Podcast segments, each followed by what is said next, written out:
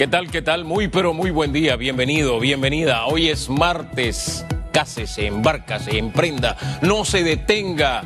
Hay límites, hay limitaciones en este momento, pero eh, los más grandes límites están en nuestra en nuestra mente. Usted sabe, yo veía el tema de los salones de belleza, a algunos le parecerá un, un asunto sin importancia, pero ¿sabes qué me llamó la atención? Que a pesar de las limitaciones y los limitantes, eh, eh, esas medianas y pequeñas empresas, incluso que son los salones de belleza, se las ingeniaron, buscaron la fórmula D. Siempre hay una salida, siempre hay una alternativa y de verdad mi admiración. Eh, porque veía ayer a gente con ganas, con ganas de hacer, con ganas de emprender. Así que hoy es un día más, lo que no hicimos ayer, lo que no pudimos ayer, lo completamos hoy y sabe que nada, nada, nada, mire, no se niegue la oportunidad de sonreír. Ya eso le cambia a usted el ánimo y le ayuda a ver alternativas. A veces estamos tan metidos en los problemas y en los límites que se nos imponen que, no salimos de, y al salir y ver desde fuera el problema, usted puede encontrar eh, la solución. De verdad que hoy contento, de verdad por segundo día consecutivo, contento de encontrarme tranque, de ver la gente moviéndose en la calle. Tal vez, en la calle no están todos lo que son ni son todo lo que están. Porque me, me llamaba la atención que algunos salieron para sentirse libres. O sea, ¿de verdad la apertura es para eso? No. Si usted no tiene nada que hacer, quédese en casa todavía.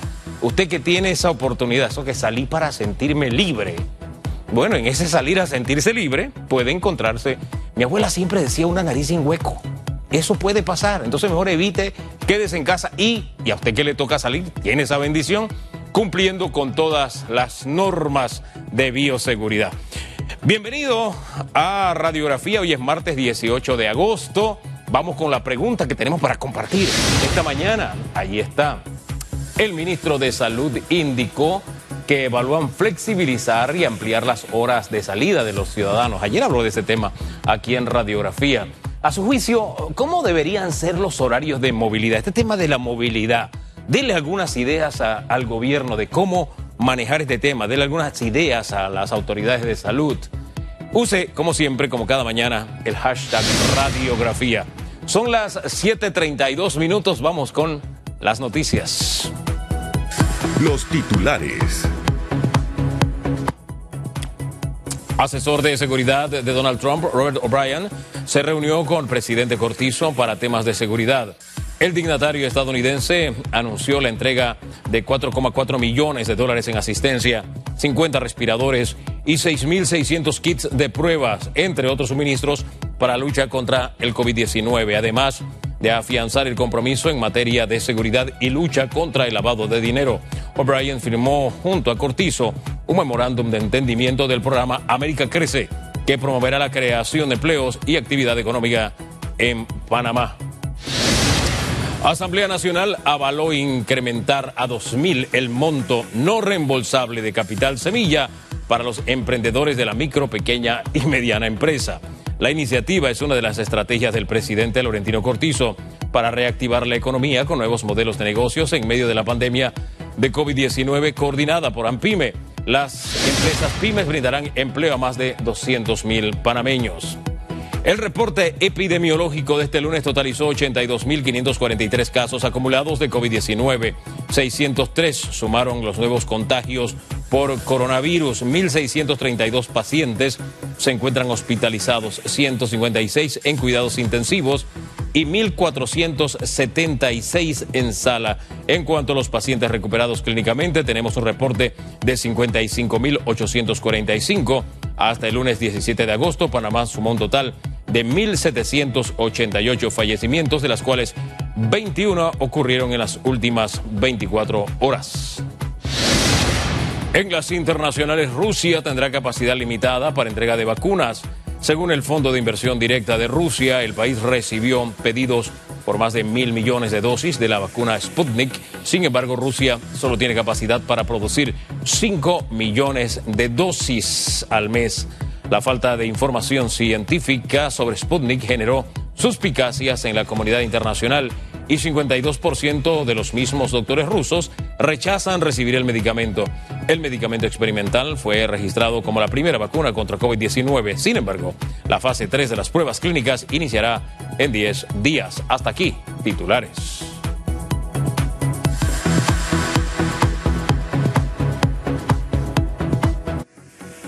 Son las 7:35 minutos. Les reiteramos la pregunta que tenemos en redes esta mañana. Ahí está, el ministro de Salud indicó que evalúa flexibilizar y ampliar las horas de salida para los ciudadanos. A su juicio, ¿cómo deberían ser los horarios? ¿Cómo se podría flexibilizar la movilidad de los ciudadanos? Use como cada mañana el hashtag radiografía.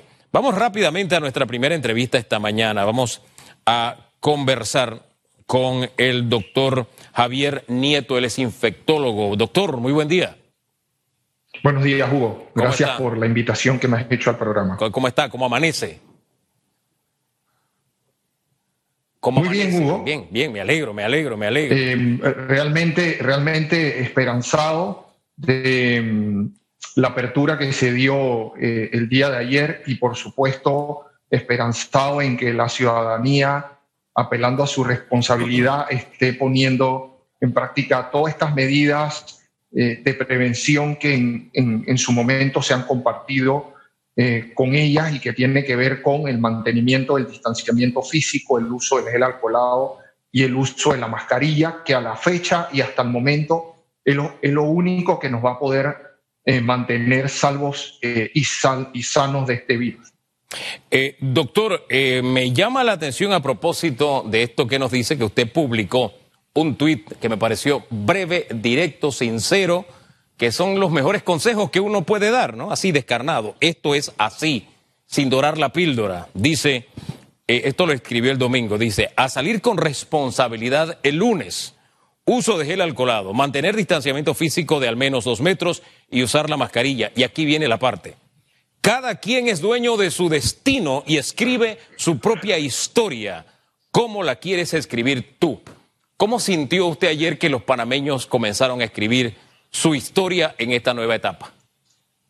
Bueno, eh, eh, esto es, hay que evaluarlo en términos probabilísticos, ¿no?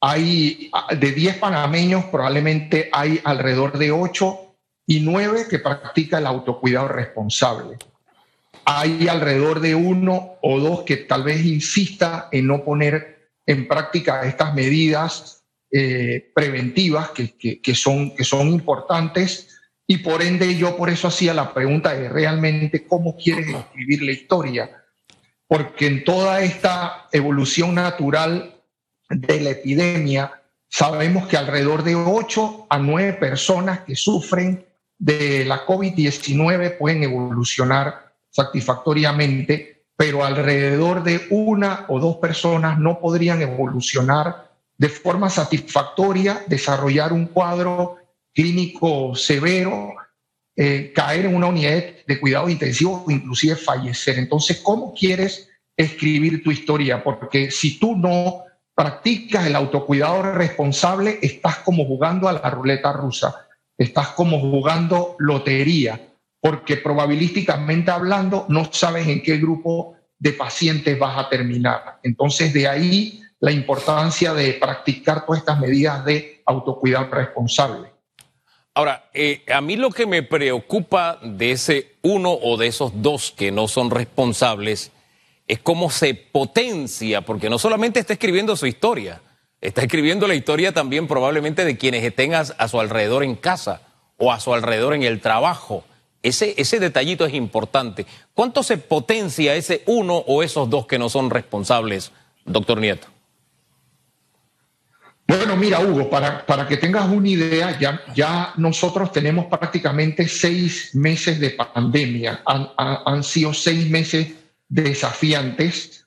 Ha sido un, un, hecho inédito en la salud pública, no solo de Panamá, sino a, nivel global de los últimos 100 años. La mayoría de las pandemias que nosotros habíamos tenido a nivel global habían sido producidas por el virus de la influenza. Y a partir y a pesar de que a inicios de la década eh, eh, eh, del, siglo XXI y más o menos para, para el año 2012 habíamos tenido circulación de, coronavirus, no habíamos tenido una circulación de tal magnitud con un coronavirus como en la actualidad.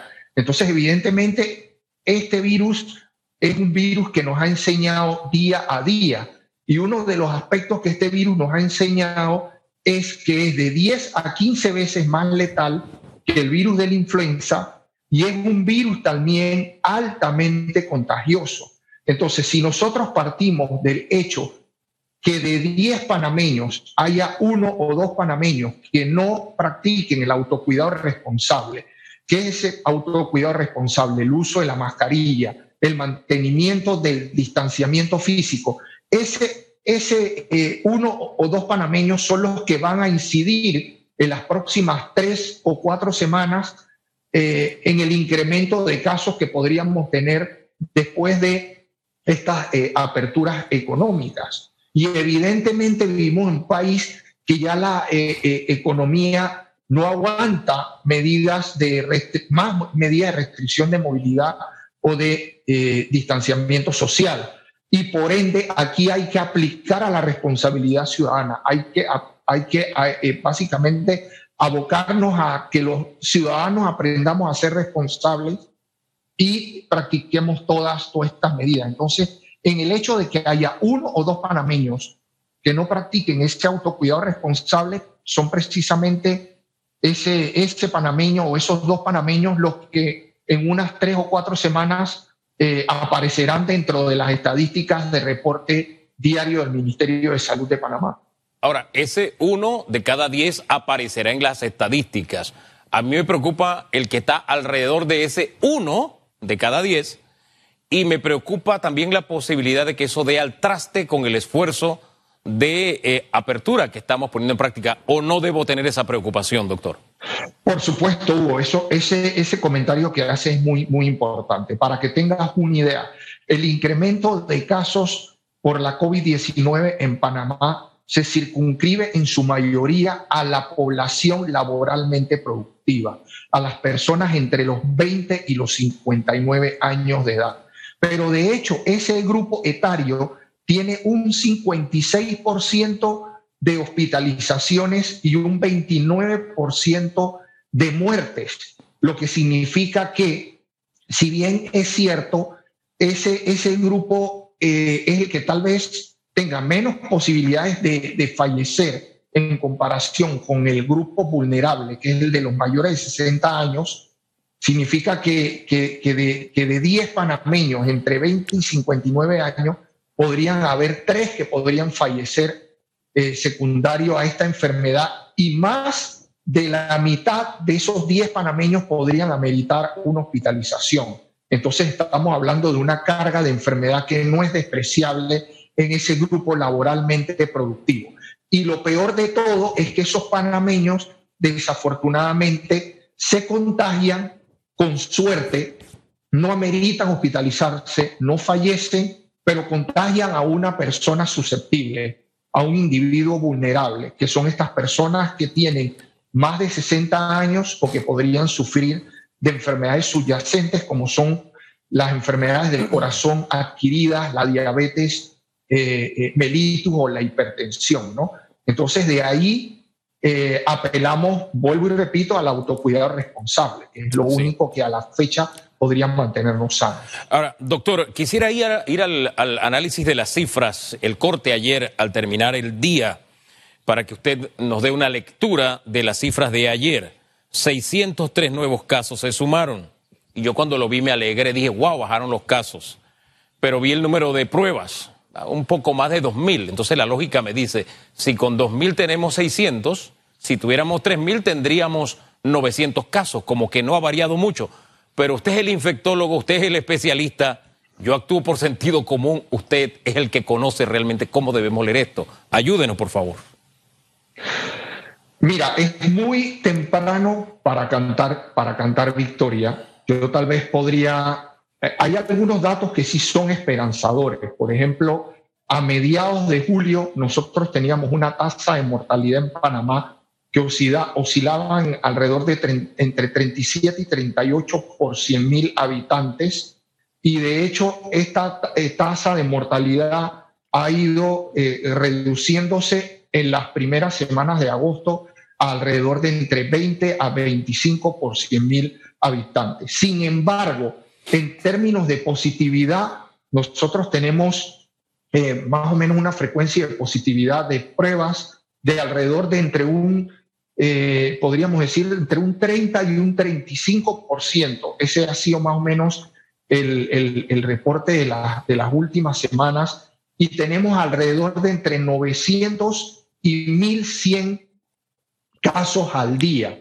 Entonces, sin duda alguna, estamos aún en una etapa de transmisión comunitaria. Y, nuevamente apelamos al sentido de responsabilidad ciudadana porque estamos en una etapa que es muy, muy sensible, en que si los individuos, los ciudadanos, no aprendemos eh, todas estas, estas medidas de autocuidado responsable, es muy probable que en las próximas semanas nosotros tengamos un rebrote o un repunte eh, importante de casos, porque a diferencia de lo que ocurrió antes del 13 de mayo, donde nosotros iniciamos actividades económicas con alrededor de, de 500 a 600 casos, aquí estamos hablando de que la apertura económica se dio con un rango de casos que oscila entre 900 y 1100 casos, lo que significa que ese repunte o ese rebrote podría ser aún mayor si los panameños no ponemos de nuestra parte. Entonces es muy temprano cantar victoria en este momento. Bien, hasta ahora poniendo la carga en el ciudadano y es lógico porque eh, el primer anillo de seguridad somos nosotros, pero si ponemos en la balanza la estrategia de salud, eh, ¿hay algo que corregir? ¿Hay algo, cuál es el talón de Aquiles desde su punto de vista? Mira, nosotros sin duda alguna hemos mejorado aspectos como los de la trazabilidad tenemos, tenemos realmente una gran alianza con, con, las comunidades, con las gobernaciones, con los municipios, con la empresa privada, sin, sin duda alguna, eh, que, que, ha jugado un rol, un rol fundamental. Tal vez lo que nosotros tenemos que mejorar es la efectividad de esa trazabilidad. Y para poder mejorar la efectividad de la trazabilidad necesitamos tener diagnósticos moleculares o antigénicos oportunos, hechos al menos en las primeras 72 horas de iniciados los síntomas de los casos.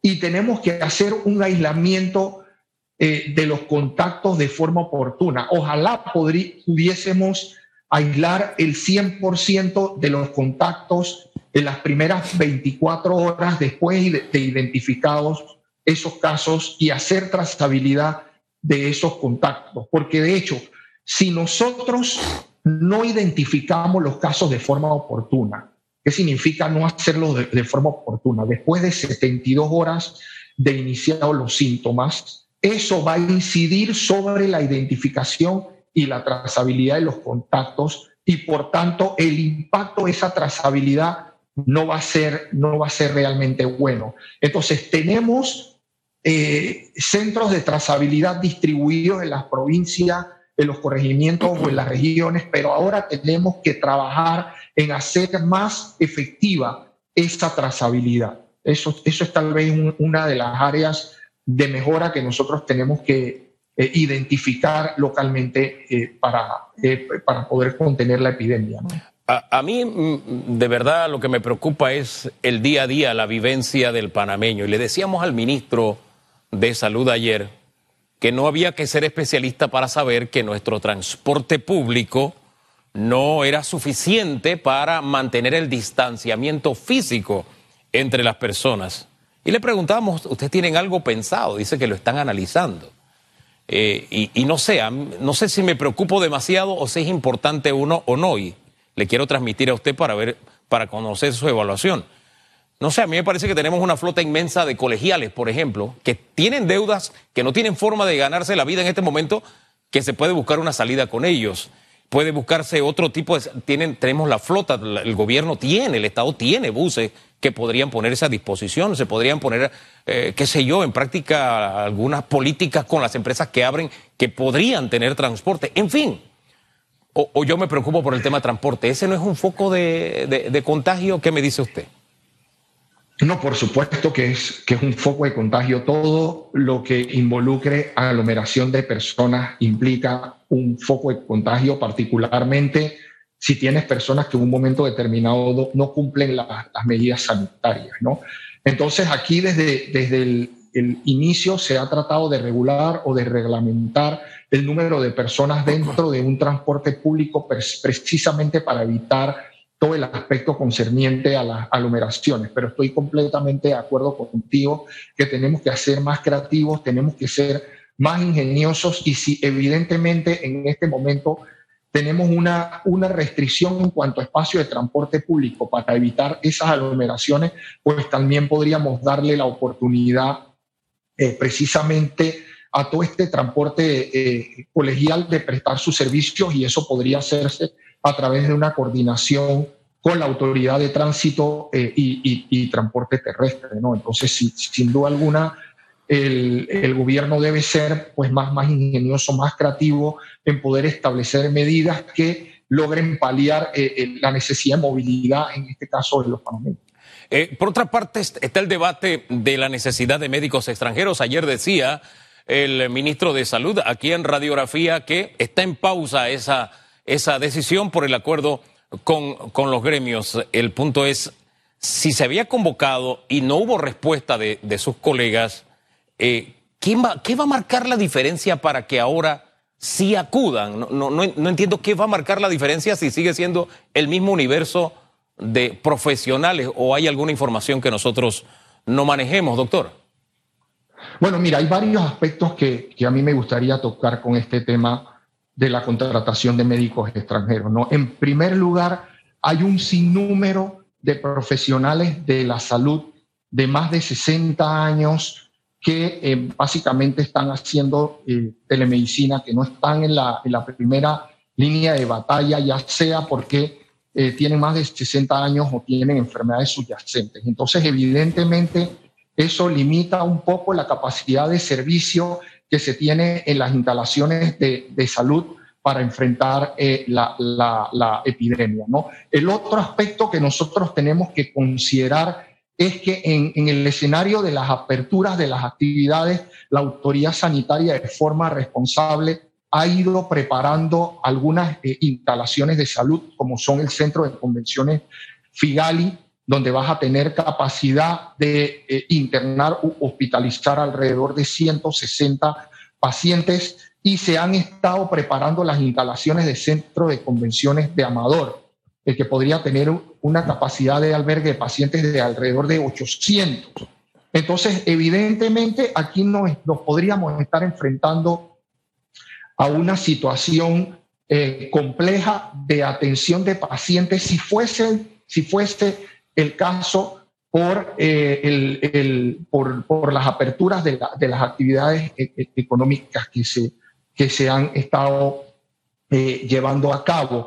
Y como bien tú has mencionado, mira, en el país se han hecho dos convocatorias. Se hizo una convocatoria bajo la administración eh, de, la, de, la, ministra Turner, en donde prácticamente no hubo profesionales de la salud que acudieron eh, al llamado de la, de la, autoridad sanitaria. En esta administración del, del doctor Luis Sucre se ha hecho una convocatoria no solamente a los, a los médicos nacionales, sino a los médicos extranjeros residentes en Panamá. Y tengo entendido que en estas convocatorias que hubo, de 50 plazas que se eh, convocaron, hubo tres médicos que acudieron a ese llamado y que fueron eh, eh, fueron nombrados. Sin embargo, los, médicos extranjeros residentes en Panamá, eh, al parecer para estos médicos no, no llenó la expectativa, la oferta que le hizo la autoridad sanitaria y por tanto esos médicos no, no fueron nombrados. Entonces, un escenario como en el, como en el actual, en, que, en el que estamos abriendo instalaciones de salud para la atención de, pacientes, la contratación de médicos extranjeros sería sensata, Hugo. Sería sensata si en la eventualidad el pie de fuerza que nosotros tenemos de, médicos panameños no se da abasto. Eh, y esto podría hacerse a través de una convocatoria internacional eh, para, para, esta, para esta contratación de médicos. Y si esa convocatoria internacional no surte efectos, entonces tendremos que contratar los médicos de los países que nos ofrezcan eh, los servicios. Eh, y, a mí me parece, Hugo, que la, pandemia nos da la oportunidad a nosotros de ser un país abierto al mundo y de ser eh, un país competitivo.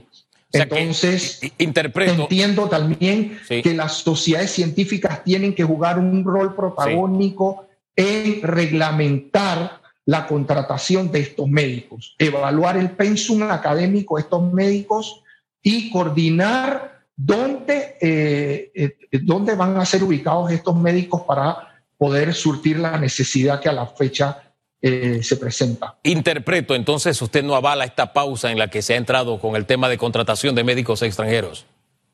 No, a mí, a mí me parece que la contratación de médicos extranjeros es sensata eh, y siempre y cuando las sociedades científicas jueguen el rol que le corresponde, que es certificar eh, que estos, estos profesionales cuentan con el peso académico para ser contratados en el país. Eh, muy brevemente, adicional la pregunta que tenemos en redes. ¿Qué debe cambiar en el tema movilidad, género, horarios, etcétera? ¿Qué, piensa usted? Bueno, mira, a, mí me parece que tal vez el próximo paso podría, serle, podría ser darle la oportunidad a la gente de salir, por ejemplo, de 8 de la mañana a 5 de la tarde y quitar la restricción de las dos horas de circulación, por ejemplo. Y al inicio podríamos hacerlo si de alguna otra forma le es operativa a la autoridad sanitaria, a los estamentos de seguridad, hacerlo por sexo, pero darle la oportunidad, la flexibilidad a las personas de circular al menos entre seis y ocho horas y evitar hacerlo solamente por dos horas. A mí me parece que ese sería un inicio para tratar de ir flexibilizando eh, pues aún más eh, la oportunidad que tienen las personas de circulación. ¿Y, ese próximo paso cuándo lo deberíamos dar? ¿En una semana, dos semanas, esta semana? Bueno, esa ese es, ese es una, eh, una pregunta interesante. ¿no? Acabamos de abrir actividades económicas eh, no despreciables, tendríamos que ver un poco el comportamiento epidemiológico de las cifras una vez hechas esas aperturas, así que tal vez podríamos eh, implementarlas, podría ser una recomendación en unos 10 o unos 14 días, dependiendo del comportamiento epidemiológico después de esta flexibilización de medidas. Doctor, muchísimas gracias por conversar con Panamá a través eh, de radiografía. Que tenga muy buen día. Gracias, Hugo. Siempre orientador escucharlo. El doctor Javier Nieto, él es infectólogo. Las 7:58 minutos. Hacemos una. Ahí me iba a ir a la pausa directo. No, vamos a la pregunta que tenemos en redes. Es la última que le hicimos al doctor. El ministro de Salud indicó que evalúan flexibilizar y ampliar las horas de salida para los ciudadanos a su juicio. ¿Cómo deberían ser los horarios de movilidad? Use como siempre el hashtag radiografía. Ahora sí, pausa, regresamos con las glosas.